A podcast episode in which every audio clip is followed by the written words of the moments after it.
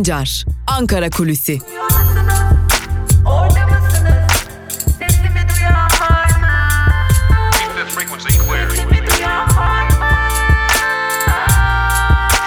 Özgürüz Radyo. Özgürüz Radyo. Özgürüz Radyo'dan ve Ankara Kulisi'nden merhaba sevgili dinleyenler. Ben Altan Sancar. Yeni bir Ankara Kulisi programıyla karşınızdayız. Hafta içi her gün sabah saatlerinde Ankara Kulisi programında sizlere Ankara'nın gündemini, siyasetin konuşulanlarını aktarıyoruz. Bugün de öyle olacak. İkinci bölümde ise gazete manşetlerini ve günün öne çıkan yorumlarını sizlere aktaracağız. Ancak önce ilk bölümle ve Ankara'da konuşulanlarla başlayalım. Ankara'da birkaç gündür, yaklaşık 12 gündür aslında kayyum politikaları ve sonuçları konuşuluyor.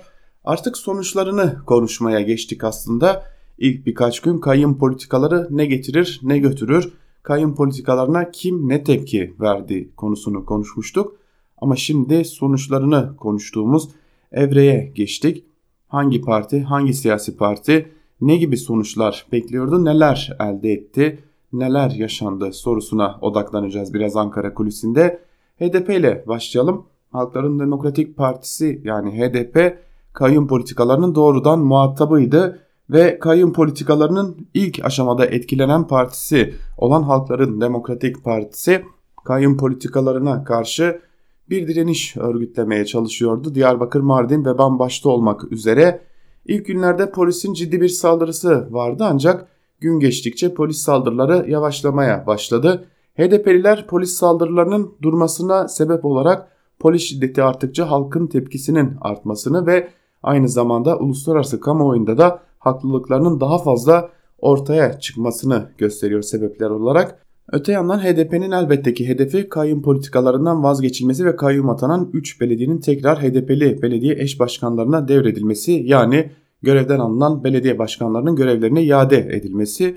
Şu aşamada Ankara'da böyle bir niyet elbette ki sezilmiyor ancak HDP bunu yapamamış olsa da ya da bu amacına şu an itibariyle ulaşamamış olsa da bir sonraki kayyum dalgasının önüne geçtiğinin farkında örgütlediği tepkiyle çünkü HDP'de kayyum politikalarının uygulamaya yeniden konulduğu ilk günlerde eğer tepkimiz iyi olmazsa kayyum politikaları dalga dalga gelmeye devam edecek düşüncesi vardı. Bu nedenle başta Diyarbakır olmak üzere Van, Mardin ve HDP'nin güçlü olduğu birçok ilde HDP il ve ilçe örgütleri tepkileri örgütlediler. Şu an itibariyle de eylemler devam ediyor. Özellikle Diyarbakır'da gün geçtikçe tepkinin sönmesi bekleniyordu ancak HDP iyi bir stratejiyle şu an itibariyle kayyum politikalarında tepkileri gündemde tutmaya devam ediyor.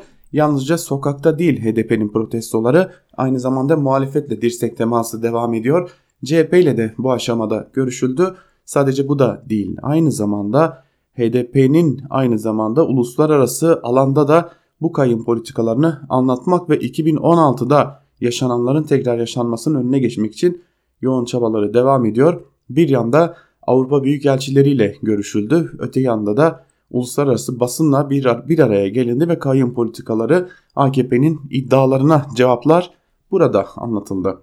Peki kayyum politikalarının yine birinci doğrudan uygulayanı olan iktidar partisinde durum ne diye soracak olursanız Ankara kulislerinde iktidarın keyfinin pek de yerinde olmadığına dair söylemler dolaşıyor. İktidar kayyum politikalarının uygulamaya konulduğu ilk günlerde hedefini HDP'nin birkaç günlük tepkisini yani basıncını yönelttikten sonra bu tepkilerin sönmesini gerekirse bu tepkilerin bastırılmasını ve kayyum politikalarının devam ettirilmesini aynı zamanda kayyum politikalarına CHP'nin sessiz kalacağını umarak da bir e, muhalefeti içten bölme hedefinde olduğunu belirtebiliriz ancak evdeki hesap çarşıya uymadı ya da Ankara'daki hesap Diyarbakır'a, Mardin'e, Van'a uymamış gibi görünüyor. Hem CHP e, sokakta olmasa da siyaseten desteğini devam ettiriyor HDP. Öte yandan HDP'nin eylemleri devam ediyor. AKP kayyum politikalarında ilk dalgada istediğini alamamış gibi görünüyor hem HDP'nin basıncını kıramadı hem de muhalefet arasındaki farklılıklara oynayarak muhalefeti dağıtmayı hedefleyen AKP şu an itibariyle istediğini alamadı ancak AKP yeni bir politikaya hazırlanıyor. Bu yeni politika ne olacak şu an itibariyle belli değil ancak buradaki esas hedefin muhalefeti temelinden sarsmak olduğunu yine HDP'nin ortaya çıkardığı basıncı dağıtmak olduğunu belirtelim. Ancak ilk yarı HDP'nin muhalefetin üstünlüğüyle bitti demekte fayda var. Peki tüm bu oyunlar, tüm bu hazırlıklar neye işaret ediyor diye soracak olursanız bunun cevabı aslında basit. Özgürüz Radyo'da Ankara Kulisi programında neredeyse her gün dile getirdiğimiz bir gerçeklik var. Türkiye tarihinin özellikle AKP'nin iktidar olduğu dönemdeki tarihinin en sıcak sonbaharına hazırlanıyor. Bir yanda AKP içerisindeki bölünmeler, bir yanda Suriye, bir yanda ekonomik kriz, bir yanda muhalefetin artan işbirlikleri nedeniyle AKP tam anlamıyla köşeye sıkışmış durumda. Tabi AKP için sonun başlangıcı yorumunu yapmak için erken ancak AKP sonun başlangıcı gelmeden bu durumdan çıkmak istiyor. Bu durumdan çıkmak adına içeride ve dışarıda çeşitli politikalar yürütmeye çalışıyor ancak bu yürütmeye çalıştığı politikaların birçoğu şu an itibariyle direkten dönüyor yani kaleye girmiyor. Türkiye siyaseti gerçekten sıcak bir döneme hazırlanıyor. Bir yanda AKP içerisindeki kopuşlardan bahsetmek gerekiyor. AKP'den en az iki siyasi partinin doğmasına artık kesin gözüyle bakılıyor diyoruz her defasında Ankara kulisinde. Bu yeniden doğuş ya da AKP içerisindeki kopuş AKP'yi elbette ki yine Türkiye'de en fazla oy alan parti olma statüsünden etmeyecektir. Ancak AKP'nin kendi eliyle getirdiği ve şaibeli bir referandumla MHP ile işbirliği yaparak yürürlüğe soktuğu başkanlık sisteminde çok ince bir nüans vardı. Bu nüans %50 artı bir oy almadan ilk turda seçilememe noktasıydı. Zaten ikinci tura iki aday kalacaktı ve ilk, ilk aday muhakkak ki ikinci adaydan daha fazla oy alacaktı. Artık AKP ilk turda seçilir miyim seçilmez miyim hesabı yapmaktan vazgeçmiş durumda. İkinci turda nasıl garantiye alırım hesaplarını yapıyor. Tabi bir yandan da dün Profesör Doktor İbrahim Kaboğlu'nun gündeme getirdiği önemli bir konu vardı. Olay ki erken seçime gidildi. Bu erken seçimi kim ilan edecek? Kim ilan ederse mevcut Cumhurbaşkanı Recep Tayyip Erdoğan yeniden aday olabilir. Çünkü mevcut anayasa ikinci defa seçilen bir cumhurbaşkanının üçüncü defa o koltuğa oturmasına şu an itibariyle izin vermiyor. Bu da siyasetin bir diğer cilvesi. AKP kendi eliyle getirdiği ve bazılarına dokunmadığı yasalarla şu an kendi mücadele etmek zorunda kalıyor. Tam da bu nedenlerle siyaset sahnesi sonbaharda giderek ısınacak. Elbette bir erken seçim şu an itibariyle beklenmiyor. Bugünden yarına beklenmiyor. Ancak bir ya da bir buçuk yıllık bir aralık, aralığın ardından Türkiye'nin yeniden sandık başına gideceği de Ankara kulislerinde konuşulan önemli bir diğer konu. AKP'nin yaptığı tüm bu hazırlıklarda bu erken seçimin olası öne alınması durumuna karşı hazırlık olarak değerlendiriliyor sevgili dinleyenler. Özgürüz Radyo'da Ankara Kulisi'nin sıkı dinleyicileri vardır aranızda muhakkak ki. Biz Özgürüz Radyo'da Ankara Kulisi'nde asla komplo teorilerine ve spekülasyonlara yer vermiyoruz. Genellikle Ankara kulislerinde konuşulanları siyasetin gündemine aktarıyoruz. Ee, her ne kadar mevcut basına yansımıyor olsa da elbette ki muhalif basına yansıyor ancak merkez medyaya, yandaş medyaya yansımıyor olsa da Ankara yaz aylarına rağmen sıcak bir gündem geçiriyor ve herkesin gözü sonbahara dönmüş durumda. Sonbaharda neler olacak, neler yaşanacak, siyaset nasıl şekillenecek konusu önemli bir gündem maddesi haline gelmiş durumda. Türkiye siyaseti hızlı değişir, hızlı şekillenir. Türkiye'de halk kararlarını hızlı değiştirebilir ve beklenmedik sonuçları ortaya çıkarabilir. 31 Mart ve 23 Haziran'da olduğu gibi. Şimdi AKP artık bunun çok iyi farkında. Daha önce Türkiye halklarının kendisine sınırsız kredi verdiğini düşünüyordu ancak bunun pek de öyle olmadığını 31 Mart ve 23 Haziran'da anladı. Türkiye siyasetini yeniden şekillendirmeye çalışıyor. Artık AKP'nin ortaya çıkmasıyla bitti denilen merkez sağda bir hareketlilik söz konusu. AKP bunun çok iyi farkında ve bu merkez sağın ya da merkez politikasının güçlenmemesi için elinden geleni yapmaya devam edecek sonbaharda. Tam da bu nedenle Türkiye'nin sonbaharda siyaset gündemi ısınmaya devam edecek diyelim. Ve Ankara Kulisi'nin ilk bölümünü burada noktalayalım. İkinci bölümde gazete manşetleri ve günün öne çıkan yorumlarıyla sizlerle olacağız. Şimdilik kısa bir ara, aranın ardından tekrar görüşmek dileğiyle Özgür Radyo'dan ayrılmayın.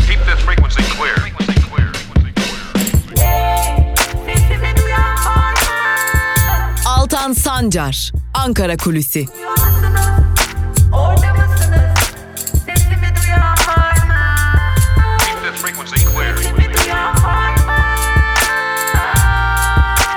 Özgürüz Radyo. Özgürüz Radyo. Ankara Kulisi'nin ikinci bölümüyle tekrar merhaba sevgili dinleyenler. Programımızın ikinci bölümünde gazete manşetlerine ve günün öne çıkan yorumlarına yer vereceğiz. İlk olarak Cumhuriyet Gazetesi ile başlıyoruz. Bugün 30 Ağustos, 30 Ağustos'a ilişkin bir manşetle çıkmış Cumhuriyet Gazetesi ve manşette bağımsızlık destanı sözleri yer alıyor. Ayrıntılar ise şöyle. Yaralı, yorgun, yoksul bir ulusun işgal güçlerine karşı savaştığı, köle olmamak için olağanüstü bir destana dönüşen mücadelesinin zaferle taşlandığı gün bugün. Atatürk'ün başkomutanlığını yaptığı büyük taarruzda gelen zafer hem kurtuluşu hem de modern Türkiye'nin kuruluşunu sağladı. Emperyalizme boyun eğmeyen ulus Zafer Bayramı'nı da büyük bir coşkuyla kutluyor. Resmi törenlerin yapıldığı Ankara'da başkenti önce atasına Anıtkabir'e gidecek. İstanbul'da ve yurt genelinde valilik resepsiyonları dışında renkli konserler ve etkinlikler de düzenleniyor denmiş manşetin ayrıntılarında. Yine Cumhuriyet Gazetesi'nin birinci sayfasından bir haberle devam edelim. İdlib'de sona doğru başlıklı bir haber var. Haberin ayrıntıları şöyle. Rusya destekli Suriye ordusu İdlib'in güneybatısındaki Türk Silahlı Kuvvetleri'nin 8 nolu gözlem noktasına yaklaşırken Han Şeyhun doğusunda bir dizi köy ve kasabayı ele geçirdi.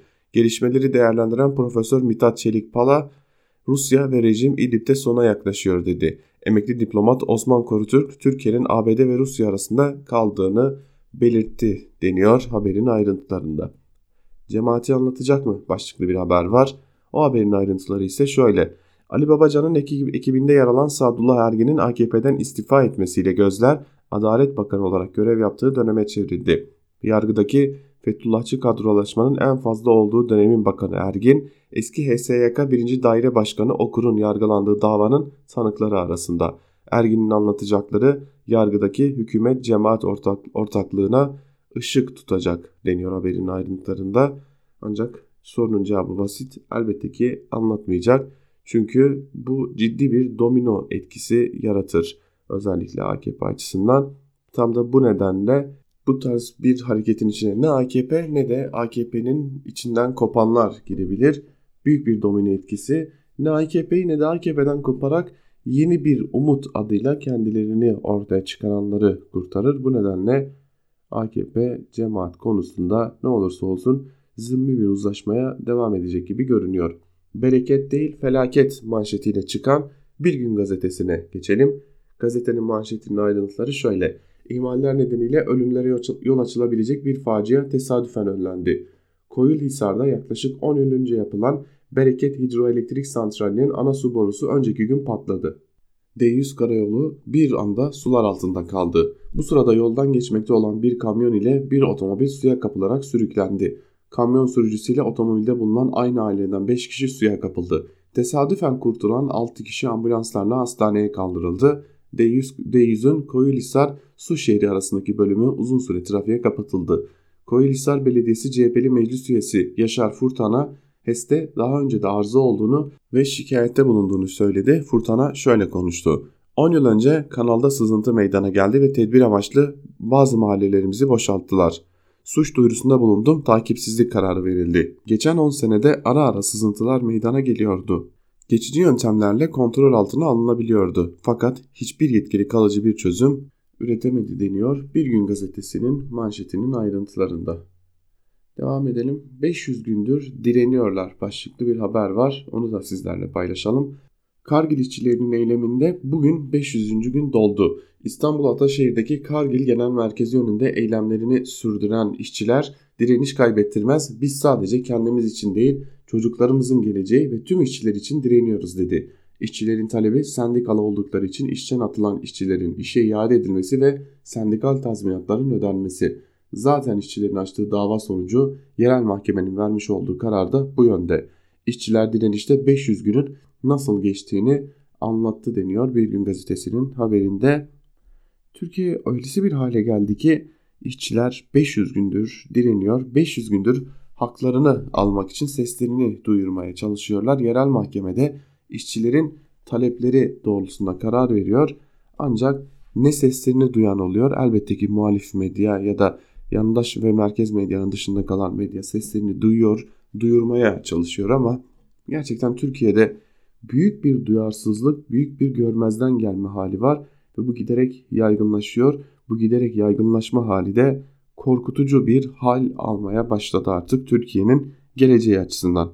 Yine Bir Gün Gazetesi'nden bir haberle devam edelim. Eski FARC liderleri yeniden silahlanıyor başlıklı bir haber. Kolombiya'da yaklaşık 3 yıl önce hükümetle imzalanan barış anlaşması sonucu silahları bırakarak yasal siyasi parti kuran Kolombiya Devrimci Silahlı Güçleri silahlı mücadeleye dönüş açıklaması yaptı. FARC'ın eski 2 numaralı lideri Ivan Marquez yeniden silahlanacaklarını bildirdi. Marquez silahlı mücadelenin yeni bir aşaması başlıyor diye konuştu. Kolombiya'da FARC silah bıraktıktan ve siyasete girdikten sonra eski liderlerine, eski gerillalarına yönelik ciddi saldırılar olmaya başladı. Silahlı saldırılar olmaya başladı. Bu nedenle FARC'ın eski iki numaralı lideri bir süre ortada görünmedi. Şimdi ortaya çıktı ve ortaya çıktıktan sonra yaptığı ilk açıklamada yeniden silahlanıyoruz oldu. Geçelim Evrensel Gazetesi'ne. Evrensel Gazetesi öğrencisinin harçlığının müdürden aciz manşetiyle çıkmış bugün. Ayrıntılar ise şöyle. Skandallarla gündemden düşmeyen Cağaloğlu Anadolu Lisesi Müdürü Necati Yener geçen yıl öğrencileri hakaret ettiği için açılan davayı kazanması üzerine dava açan öğrencilerin banka hesaplarına el koydurdu. Bir öğrencinin bankadaki 300 TL'si bloke edildi. Yaşananları duyuran CHP eski milletvekili Barış Yarkadaş, öğrenciler ellerine haciz memuru gelecek olmasının tedirginliğini yaşıyor. Öğrencisinin harçlığına haciz koyduran müdür ise aynı okulda kalmaya devam ediyor. Hem de görev süresi dolmasına rağmen dedi diye de haberin ayrıntıları aktarılmış. Bir eğitim sistemi nasıl çöker diye soracak olursanız okulda sucuk partisi veren müdür Yener'in fotoğrafına bakmak yeterli olacaktır herhalde. Eğitim politikaları çöküşü hızlandırıyor diye bir ara başlık var ve onun ayrıntılarını da paylaşalım. Okul zilinin çalmasına kısa bir süre kalmışken Türkiye eğitim sistemi her zaman olduğu gibi yine alarm veriyor. Ders zili çalmasına günler kala Profesör Doktor Adnan Güneş eğitim sistemini masaya yatırdı. Net okullaşma hedefi %100 olmalı ama yüz binlerce çocuk ve genç okula gidemiyor. Okul öncesi de tablo olumsuz. Her 40 çocuktan ancak biri okuduğunu anlayabiliyor, analiz yapabiliyor. Bundan öncelikle MEP sorumlu. Karma eğitimden uzaklaşıldığına dikkat çeken Gümüş, değerler eğitimi adı altında dincilik ve gelenekselciliğin dayatıldığını vurguladı. Tek cinsli okul oranı %15'lere çıkarıldı. Orta öğretimde özelin payı %13'lere çıktı. MEP kendi resmi okullarından umudunu kesti. İdeolojik olarak diyanete, tarikatlara, içerik olarak piyasaya, tüccarlara teslim oldu demiş. Profesör Doktor Gümüş eğitim politikalarına ilişkin anlattıklarıyla. Biz bu eğitimdeki durumu belki bugün derinden hissetmeyeceğiz ama çok yakın zamanda günler ilerledikçe çok derin bir şekilde eğitimdeki bu çöküşü, eğitimdeki bu tarikatlaşmayı, eğitimdeki bu dincileşmeyi ve tabii eğitimdeki bu ticarileşmeyi çok yakından hissetmeye başlayacağız. İliklerimize kadar hissedeceğiz. Ve bunun sonunda sadece bir nesil kaybolmayacak. Türkiye'nin belki de 100 yılı kaybolmuş olacak. Geçelim Yeni Yaşam gazetesine. Yeni Yaşam gazetesi kayyum ters tepti, muhalefet birleşti manşetiyle çıkmış. Biz de bugün Ankara Kulisi'nin ilk bölümünde buna benzer kulisleri sizlere aktarmıştık. AGP kayyum politikasının ilk yarısını kaybetmiş gibi görünüyor demiştik. Bakalım Yeni Yaşam gazetesinin haberinin ayrıntıları neler? HDP'nin 31 Mart seçimlerinde ezici farkla kazandığı Diyarbakır, Mardin ve Van Büyükşehir Belediyelerine AKP eliyle 19 Ağustos'ta bir kez daha kayyum atanmasını yarattığı tartışmalar sürerken İçişleri Bakanlığı'nın kayyum atama gerekçeleri ise toplumun büyük bir kısmı tarafından inandırıcı bulunmadı. İktidarın iç ve dış politikadaki çöküşünü örtme adımı olarak yorumlanan kayyum ile muhalefeti parçalamayı da hedefleyen iktidar tam tersi bir tablo ile karşılık aldığı belirtiliyor. Yerel seçimlerde işbirliği yapan Demokrasi İttifakı bileşenleri kararın darbe olduğu konusunda hemfikir. HDP'nin eylem takviminin yanı sıra siyasi partiler ve STK'larla görüşme trafiği de dikkat çekici. HDP eş başkanı Sezai Temelli ile CHP lideri Kemal Kılıçdaroğlu görüştü. Kayyumun darbe olduğu konusunda fikir birliğine varıldı. HDP heyeti ardından AV'nin büyükelçileriyle buluştu. Temelli Saadet Partisi Genel Başkanı Karambolluoğlu ile de görüştü. Karambolluoğlu da kayyumlar kabul edilemez dedi. İstanbul Belediye Başkanı Ekrem İmamoğlu da hafta sonu Diyarbakır'a gidiyor. Muhalefet güçlerinin kayyuma karşı ve demokrasi için yeni ortak adımlar atacağı belirtiliyor denmiş manşetin ayrıntılarında. Tabi bir fikir daha var. AKP bunun karşısında yeni bir adım atacak. Ancak o adımı kestirmek gerçekten zor. Çünkü hukuk ya da siyasi teamüllerin dışında hareket etmek bir AKP geleneği haline gelmiş durumda. Hakem şike yaptı başlıklı bir haber var. Onu da aktaralım sizlere. Hakem kurulunun memurlara uygun gördüğü o zam oranı ve sosyal haklara ilişkin bir haber. Kamu görevlileri hakem kurulu 5 milyona aşkın memur ve memur emeklisinin maaş zammında hükümetin teklifini artırmadı. Kurul hükümetin ikinci teklifinde olduğu gibi memura 2020'de %4 artı 4, 2021'de %3 artı 3 zam verdi. Üyelerinin çoğunu hükümetin belirlediği hakem kurulu enflasyonun yanına bile yaklaşmayan oranlarda zam yaptı. Kuruldaki memur sen, kamu sen ve KES temsilcileri karara şerh düştü. İktidara yakın memur senin genel başkan yardımcısı Hacı Bayram Tombul kurul zam teklifini bırakın yükseltmeyi bazı maddelerde hak kaybına bile neden oldu dedi. KES Genel Sekreteri Ramazan Gürbüz ise gerçek enflasyonun %30 olduğu bir ülkede bu zam oranları kabul edilemez diye konuştu. KES sendikalara genel grev çağrısı yaptı deniyor haberin ayrıntılarında. İşte tam da memur senin iktidara yakın duruşunun milli sendikacılık hevesinin sonucunda memur bugün enflasyonun karşısında ezileceği bir zam ile karşı karşıya kalmış durumda. Bunun sonucunu elbette ki o sendikanın başkanı ödemeyecek ya da yöneticileri ödemeyecek. Memurlar ödeyecek. Memurlar geçinemeyecekler yine.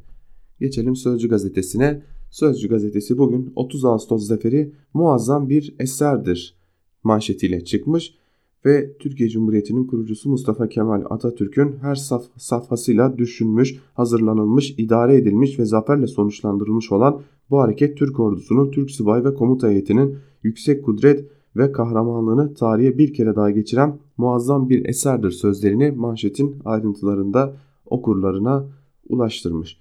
Yine Sözcü gazetesinin birinci sayfasında kepçe ve kaşık haberi yer alıyor. Bu da yine memura ilişkin zam konusuna değinilen bir haber. Ayrıntıları aktaralım. Şöyle ayrıntılar. Memura %4 artı 4 zammı reva gören hakem kurulu üyelerinin maaşı 10 bin ile 23.500 lira arasında. Ocak 2020'de yapılacak %4 zam kurul üyelerinin maaşlarına 400 ile 941 lira arasında artış getirecek. En düşük memur maaşı ise 137 lira artacak. Biri kepçe ile diğeri kaşıkla alacak deniyor haberin ayrıntılarında. Ve haliyle kepçeyle alan kaşıkla yiyenin halinden ne anlasın diyelim. Geçelim Karar Gazetesi'ne. Zam masasında hakeme isyan manşetiyle çıkmış Karar Gazetesi de. Aslında e, birçok gazete, birçok tabii ki iktidara yakın durmayan gazete memurlara ilişkin bu utanılması gereken kararı birinci sayfasından okurlarına ulaştırmış. Belki de bundan birkaç yıl önce olsa tabii AKP döneminden biraz daha öncesi olsa bugün memurlar genel grev ilan edip sokaklarda haklarını ararlardı. Bugün öylesi bir ortam da yok. Belki hem sendikacılık anlamında böylesi bir ortam yok hem de hukuk devletinin ilkelerinin yerinden oynatılması nedeniyle memurların grev yaptıktan sonra başlarına gelecekleri kestirememesi ya da o grevin yasaklanması, devletin birliği ve bütünlüğü kamu güvenliği denilerek yasaklanması ihtimali de ayrı bir durum tabii ki. Zam masasında hakeme isyan demiştik Karar Gazetesi'nin manşeti için. Ayrıntıları da aktaralım sizlere. Pazarlık masasında sıkışan zam görüşmelerine noktayı koyan kamu görevleri hakem kurulunun toplam 5,5 milyonu geçen memur ve memur emeklisine 2020 için %4 artı 4 zam kararı çalışanlara isyan ettirdi. Memur Sen Başkanı Ali Yalçın masada uzlaştığımız maddeler kamu tarafından yok sayıldı. Kamu işvereninin güvenilirliği, hakem heyetinin özelliği toplu sözleşme kanununu tartışmalı hale getirdi dedi.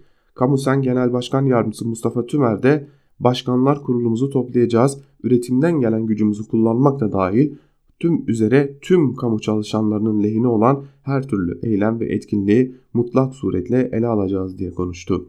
KESK eş başkanı Aysun Gezen de ortada bir danışıklı dövüş var. Hükümetin yönlendirmesiyle açıklanan karar hakem kurulu mekanizmasının iflası anlamına gelmektedir diyerek kararı kabul etmeyeceklerini bildirdi. Sanırım sendikalar için büyük bir samimiyet sınavı yaklaşıyor. Eğer sendikalar bu karara karşı durabilirlerse memurun hakkını savunabilirler ve memurun taleplerini bir biçimde iktidara kabul ettirebilirlerse belki ilerleyen dönemlerde hele ki içerisinden geçtiğimiz bu kriz döneminin ağırlaşacağı dönemlerde bu defa faturanın tamamını memurlar, emekçiler, işçiler ödemez belki de. Geçelim yandaş gazetelere. Yandaş gazetelerde neler var? Bir de onları aktaralım. Hürriyet gazetesine bakalım. Hürriyet gazetesinin manşetinde serviste zam oyunu sözleri yer alıyor. Manşetin ayrıntıları ise şöyle. %13-15 oranındaki artışa rağmen kimi açık göz servisçiler çeşitli bahanelerle velilere %50'yi aşan zamlı tarife uygulamaya kalkışıyor. Ancak veliler kendilerine çıkarılan fahiş faturayı kabul etmek zorunda değil. Servise kaç para ödemeleri gerektiğini evle okulun arasındaki mesafeyi ölçerek hesaplayabilecekleri gibi haberimizde yer alan tablolara da bakabilirler. Ayrıca belediyelerin ilgili birimlerine de başvurabilirler deniyor Hürriyet gazetesinin manşetinin ayrıntılarında. Hürriyet gazetesinin sür manşetinde ise zafere giden yol sözleri yer alıyor. Yine 30 Ağustos'a ilişkin bir sür manşet var Hürriyet gazetesinde. Gelin 1922 yılındaki büyük zaferlerden yaklaşan bir yıl öncesine Basri Kale'ye gidelim. 30 Ağustos'a uzanan yolun başlangıcına Türk ordusunun son çekildiği noktaya son mevziye diye ayrıntılar aktarılmış ve 30 Ağustos'ta giden yol anlatılmış. Geçelim Milliyet gazetesine. Milliyet gazetesi kan ve onurla kazandık manşetiyle çıkmış. 30 Ağustos manşetiyle çıkmış Milliyet gazetesi. Ayrıntılar ise şöyle. Başkomutanlık meydan savaşını kaybeden Yunan generali Tripokis'i Mustafa Kemal Paşa teselli etti. İsmet Paşa komutasındaki Batı cephesi askerlerinin 2 Eylül 1922'de esir aldığı Yunan general Trikopis Mustafa Kemal Paşa'nın huzuruna çıkarıldı. Başkomutan Yunan generale üzülmeyin askerlikte mağlup olmakta var. Napolyon da vaktiyle esir olmuştu. Siz bizim misafirimizsiniz diyerek teselli etti. Türk askerlerin esir aldığı general ve beraberindeki askerlerle Yunan ordusuyla işbirliği yapan Osmanlı vatandaşı sivil Rumlar daha sonra Kayseri'nin Talas ilçesindeki esir kampına getirildi. Trikopis Büyükada'da yaşayan eşi Elena ile ikiz kızları Elrini ve Maria da onunla Talas'ta buluşturuldu. Talas'ta büyük evlere yerleştirilen Yunan esirler Türk ordusundaki subay ve eratın haklarından yararlandırıldı. Yunan erler binaların onarımında, köprü ve duvar inşaatlarında, Kayseri-Sivas Karayolu'nun yapımında ücret karşılığı çalıştırıldı. Esirler 1923'te Lozan Anlaşması'yla ülkelerine gönderildi deniyor haberin ayrıntılarında. Milliyet gazetesinin tam sayfası neredeyse bu habere ayrılmıştı. Geçelim diğer yandaş gazete olan Sabah gazetesine. Sabah gazetesi kızımın feryadı hala kulaklarımda manşetiyle çıkmış. Manşetin ayrıntıları ise şöyle. Nişanlısı tarafından 18 yaşında babasıyla birlikte öldürülen Burcu Şengel'in ailesinin adalet çığlığı deniyor.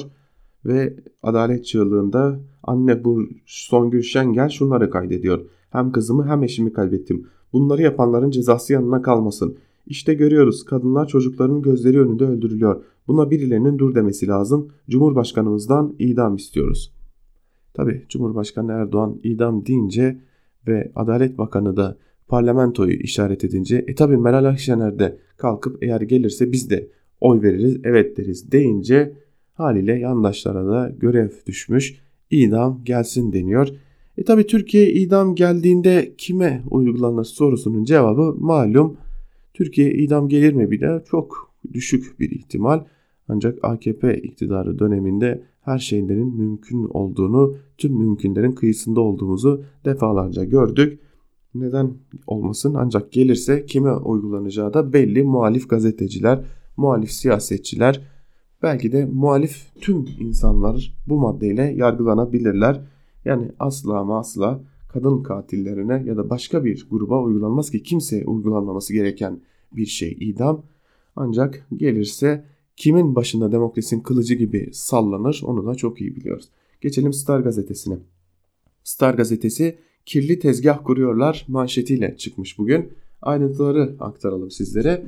Terör destekçisi HDP'li 3 belediye eş başkanı Kılıçdaroğlu'nun konuyu uluslararası alana taşıyım tavsiyesiyle harekete geçti. Ankara'da AB büyükelçileriyle buluşan HDP'liler Türkiye'yi şikayet etti. Başlatacakları eylemler için destek istedi.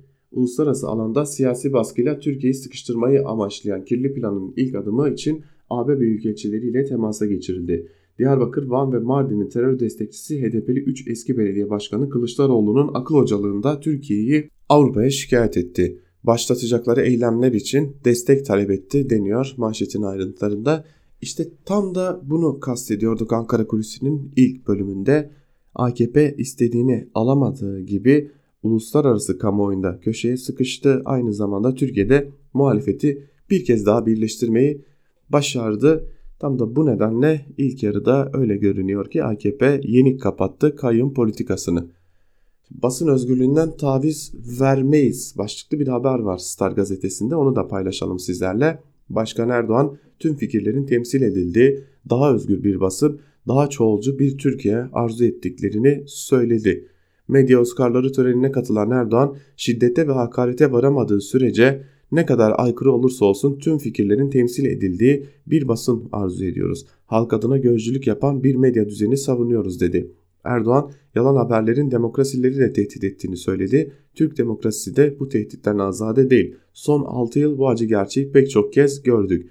Türkiye ne basın hürriyetinden ne de milli güvenliğinden taviz verebilir ifadesini kullandı deniyor. Haberin ayrıntılarında Cumhurbaşkanı Erdoğan'ın sözleri böyle diyelim.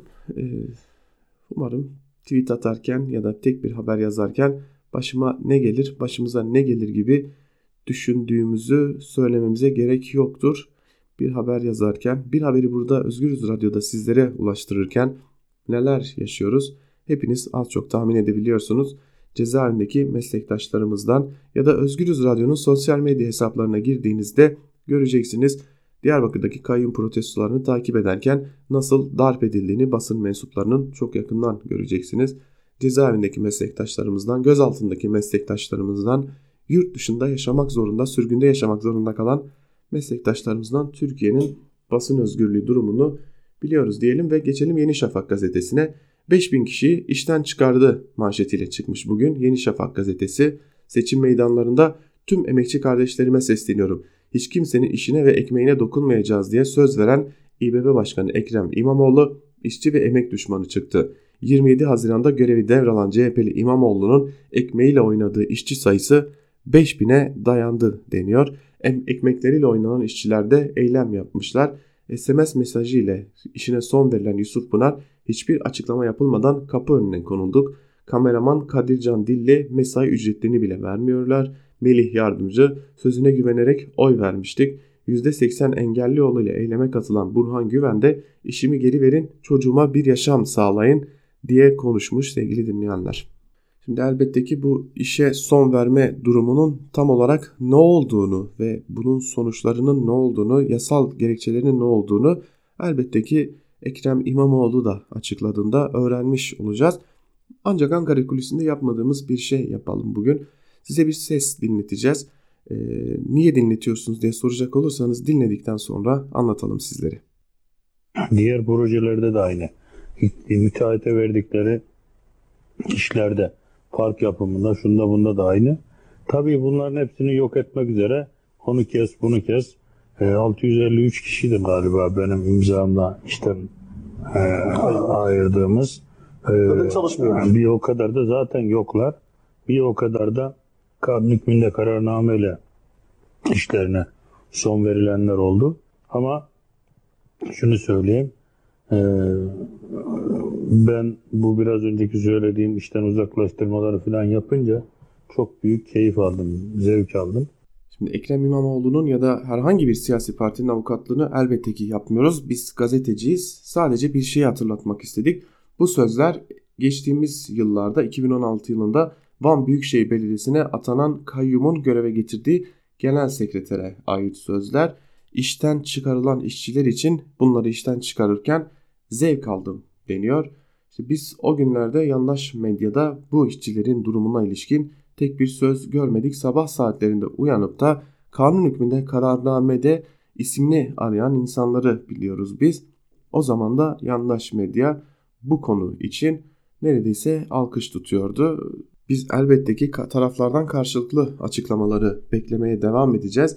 Ve son olarak Akit'e geçelim. Namusunuz nerede manşetiyle çıkmış. Akit gazetesi de bu konuyu manşetine taşımış ve manşetin ayrıntılarında şunlara yer vermiş. Seçim sürecinde hiçbir çalışanın aşıyla işiyle oynamayacağız diyen Ekrem İmamoğlu ile bu konuda namus sözü veren CHP Genel Başkanı Kılıçdaroğlu'nun İBB'deki işçi kıyımına tepki çığ gibi büyüyor. Dün İstanbul Büyükşehir Belediyesi önünde protesto eylemi yapan yüzlerce mağdur işçi seçim öncesinden vaatleriniz nerede, namus sözünüz nerede diye hesap sordu deniyor Akit gazetesinin manşetinde. Şimdi Bir de son olarak şu soruyu soralım. Çok uzattık çünkü gazete manşetlerine günün öne çıkan yorumlarına biraz zaman ayıralım. Şunu sormuş olalım size. Belki sizler bu soruya yanıt vermek istersiniz. Kanun hükmünde kararnameyle ihraç edilen işçiler, emekçiler, memurlar eylem yaptığında ne olmuştu hatırlayacaksınız. E, gözaltına alınmışlardı, darp edilmişlerdi, tutuklananlar olmuştu. Ancak günlerdir İstanbul Büyükşehir Belediyesi önünde yapılan eylemlere elbette ki hakkını arayan insanlara e, biz doğruyu bilmiyoruz ama hakkını arayan insanlara karşı bir polis şiddeti yok. Belki de doğru olan budur ama e, hala Yüksel Caddesi önünde görevinden ihraç edilen insanlar eylemlerini sürdürürken darp ediliyorlar, gözaltına alınıyorlar. Belki de hukuk herkese eşit uygulandığında bir şeyler daha iyi anlatılabilecektir diyelim. Gazete manşetlerini burada noktalayalım. Günün öne çıkan yorumlarına bakalım hep birlikte ve Cumhurbaşkanı Erdoğan'ın sözleri vardı.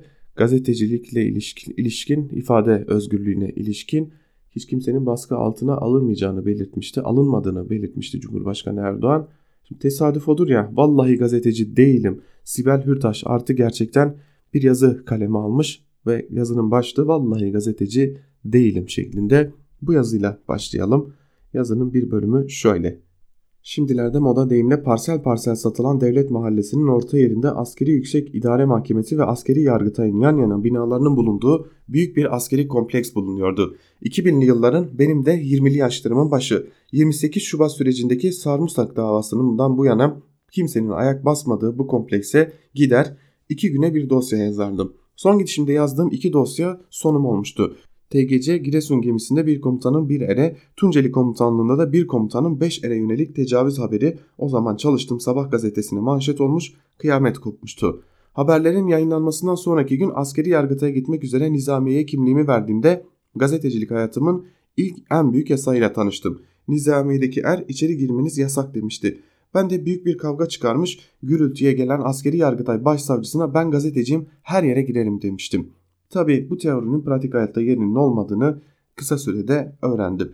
Askeri yargıtaydan yüz bulamayınca yüzümü döndüğüm Genelkurmay Askeri Mahkemesi hatta Kuzey Deniz Sağ Komutanlığı Askeri Mahkemesi ve hatta Güney Deniz Sağ Komutanlığı Askeri Mahkemesi'nden de içeri girememiştim. Yasaklar önüme dizi dizi sıralanınca inat edip Genelkurmay Askeri Mahkemesi'ne her gün gitmeye başladım. Her seferinde de Nizamiye'de durdurulmuştum. Orada tek muhatabım olan erlere neden akreditasyonumu iptal ettiniz diye sordum. Yanıt alamadım.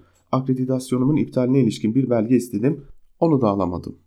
Zaman hızla aktı. Akreditasyon uygulaması da aynı hızla tüm kurumları kapladı. Mesleğimin ilk yıllarında askeriyede tanıştığım akreditasyon Başbakanlık, Yargıtay sırasıyla tüm bakanlıkları kapladı. Hatta son sıra her gün binlerce kişinin gidip çıktığı adliyelere geldi. Bu yasaklar zinciri öyle dalga dalga büyüyordu ki herkesin hatta her yeri yutuyordu. Aynı HDP'nin önceki dönem eş genel başkanı Selahattin Demirtaş'ın 2017 yılında Ankara Adliyesi'ndeki ilk duruşmasında olduğu gibi o gün adliyenin önündeki kaldırımı hatta caddeyi de kapsayacak şekilde bir güvenlik koridoru kurulmuş. Kimsenin içeri alınmasın, alınmamasına karar verilmişti. Hengamenin içinden geçip polis noktasına ulaşabilmiştim. Polis, hakim, savcı ya da adliye personeli değilsem içeri giremeyeceğimi söyledi. O ara nasıl aklıma geldi bilmiyorum. Ben sanığım dedim. Hop içeri girdim. Hatta üstüne de Demirtaş duruşmasını izledim. Sokaklara yönelik akreditasyon uygulamasının Demirtaş davasıyla sınırlı istisnai bir uygulama olduğunu sanmayın. Bugün başkentin sokaklarında eylem izleyebilmeniz için de artık hiç kolay değil. En son 1 Mayıs eyleminde de bunu anladım. Eylemin yapılacağı alana binlerce kişi toplanmıştı. Ben de polis noktasından alana giriş yapıyordum. O sırada sivil polisler geldi. Kimseye sormadıkları soruyu sanıdıklarından herhalde bana sordular. Gazeteci misiniz? Artık gedikliyim. Aynı gülümseyleme yanıt verdim. Hayır, eylemciyim. Alana girdim. Gazetecilik Cumhurbaşkanlığının tekeline girdiğinden beri de zaten kah eylemci kah sanı sıfatıyla geziniyorum. Her gün bambaşka bir sıfat ediniyorum. Misal en son sade vatandaş. Sincan Adliyesi'nde en son gittiğimde nizamiye ehliyetimi verdim. Az önce kapının önünde yayın yaptığım için hemen gazeteci misiniz diye sordular. Hayır dedim sade vatandaşım. Bu diyaloğa şahit olan HDP'li milletvekili kulağıma eğildi. Geçen vekili olduğum kente girdim. Milletvekili arabamı durdurup bir sürü sorun çıkardılar.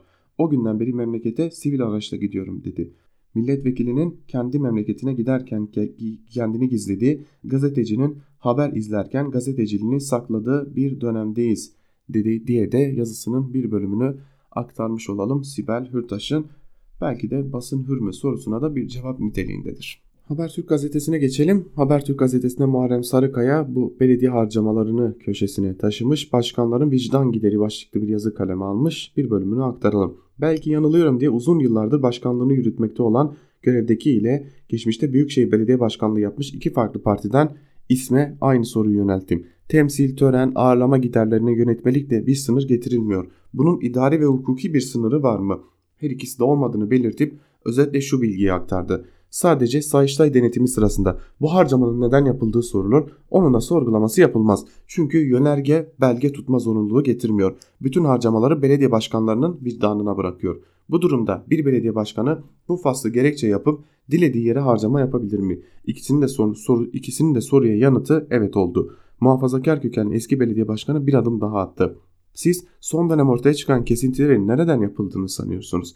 Tören, tanıtım, ağırlama adı altında bir etkinlik yapılır. 20 kişi katılmış ise 200 kişi gösterilir. KDV'si verilip fatura alınır. Aradaki fark ise diğer harcamalar için kullanılır. Tabi vicdanı olan Allah'tan korkan bir belediye başkanı da bu yollara tevessül etmez, edemez.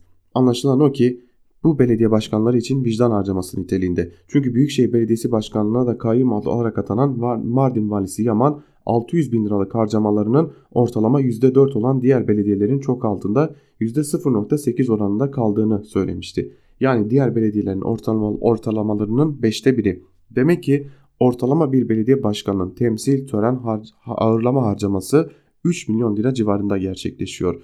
Bu ortalaması olduğuna göre çok daha yüksek rakamlardan da söz ediliyor. Eski büyükşehir belediye başkanları bunun bazı yerlerde 5-6 milyon lira civarına ulaştığından söz etti. Eğer böyle bir rakam varsa günlük 16.500 lira gibi bir rakama denk gelir. Bırakın 6 milyon ortalaması olan 3 milyon lira esas alınsa bile günlük 8219 lira demektir. Görev süresi olan 5 yılda orta boy bir işletme kurulabilecek bir meblağdan söz ediyorum. Böyle bir rakam bırakın Türkiye'yi batılıp çok büyük bir işletmenin karhanesinde görülmez. Hem de vergisiz, sorgusuz, sualsiz. Yine haber Türk gazetesinden Nagihan Alçı'nın devlet içinde yeni bir gelenek mi doğuyor başlıklı yazısının bir bölümünü de sizlerle paylaşalım.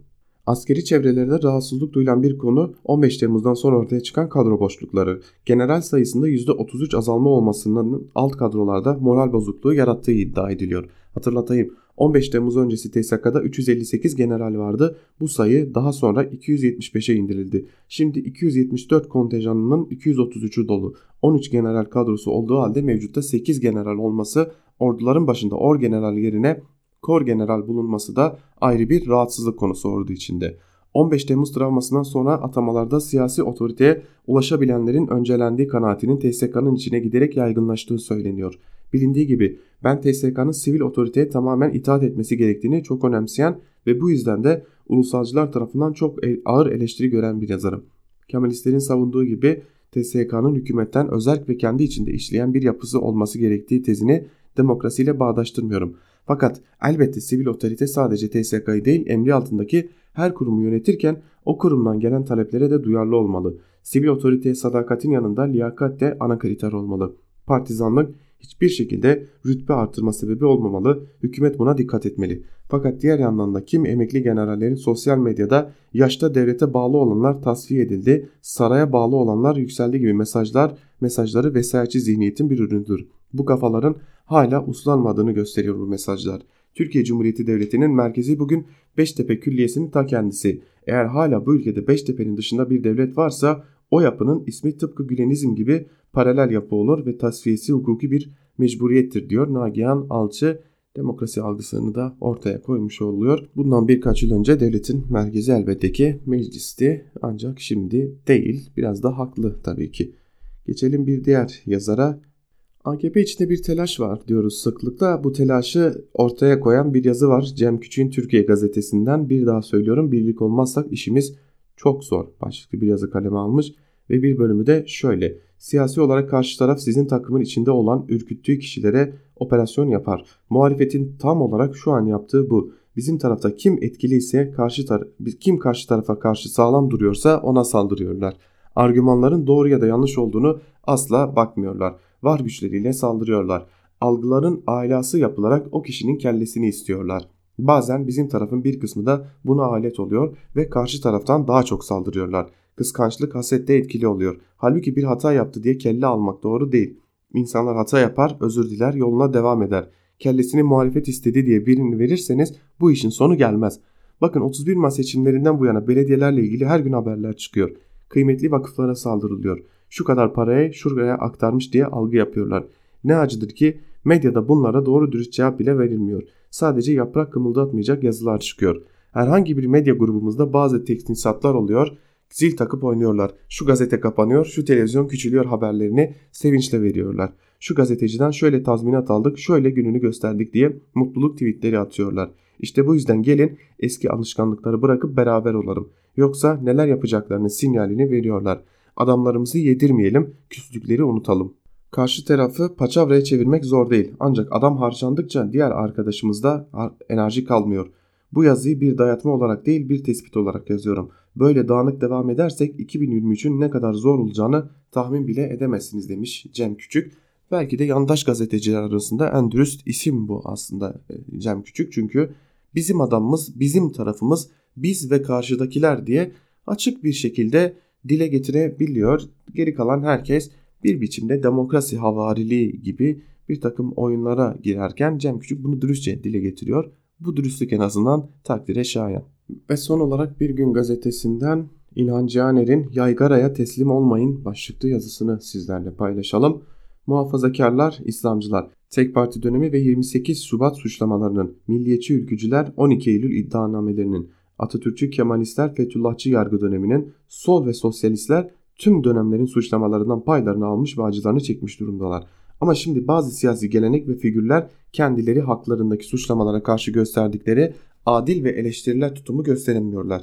Hatta AKP-MHP elitlerinin neredeyse kendileri dışındaki tüm siyasi faaliyetleri kriminalleştirmelerine destek veriyorlar. İktidar elitlerinin dar çıkarları için bunu yapmaları anlaşılabilir ama geçmiş acıları ve hukuksuzlukları yaşamış olanların bu yaygaraya teslim olmaları anlaşılamaz. Yaygara tüm devlet aygıtıyla yeri gelince hükümet şapkasını, yeri gelince devlet şapkasını, yeri geldiğinde de siyasi şapkalar takılarak yapılınca aldatıcı olabiliyor. O nedenle tekrar vurgulayarak hatırlatalım. Bir iddianın hangi formda olursa olsun ister iddianame ister basın açıklaması devletten çıkmış olması o iddiaya başlı başına geçerlilik veya inandırıcılık kazandırmaz.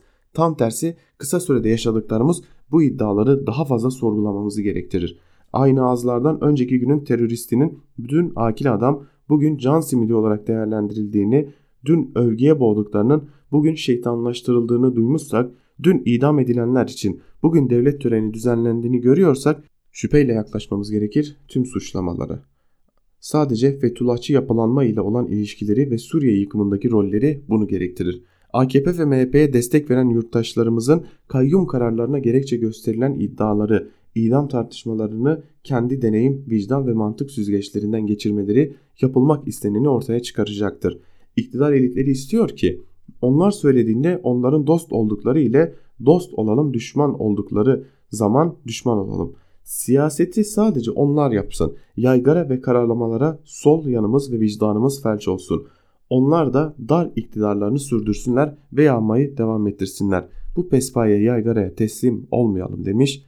İlhan Cihaner de yazısının bir bölümünde ve yargıdaki duruma yine açıklamalara işaret ederek hükümetin farklılaşmasına gelgitlerine işaret ederek aman diyor tedbirli olun her konuyu her açıklamayı her iddianameyi düşünün sorgulayın diyor. Biz de İlhan Cihaner'in yazısıyla birlikte Ankara kulisini burada noktalıyoruz. Ankara kulisi bu haftalık da sona eriyor. Önümüzdeki hafta pazartesi günü yine aynı saatte sabah saatlerinde sizlerle olmaya devam edeceğiz. Ancak kapatırken küçük bir hatırlatmada bulunalım sevgili dinleyenler. Özgürüz Radyo'ya destek olmak isterseniz internet sitemiz üzerinden bağış bölümüne girerek dilediğiniz biçim ve şekilde dilediğiniz yöntemle Özgürüz Radyo'nun daha geniş bir kadroyla, daha geniş bir muhabir ve programcı ağıyla yoluna devam etmesi için bizlere desteklerinizi sunabilirsiniz. Ve tabi bir de Özgürüz Radyo'nun uygulamalarını hem Google Play Store'dan hem de App Store'dan indirebilirsiniz. Böylelikle dilediğiniz her yerde hem haber bültenlerimize hem tüm programlarımıza yorumlara ulaşabilirsiniz sevgili dinleyenler. Güncellenen programımız ile birlikte aynı zamanda yayın akışlarımızda uygulamalarımız içerisinde yer alıyor diyelim Ve haftanın son gününde Ankara Kulisi'nden şimdilik bu kadar diyelim. Bizim hemen ardımızdan Can Dündar hafta içi her gün olduğu gibi bugün de Özgür Yorum'la karşınızda olacak. Özgür Radyo'dan ayrılmayın. İlerleyen saatlerde Özgür Haber bültenleriyle karşınızda olmaya devam edeceğiz. Şimdilik hoşçakalın.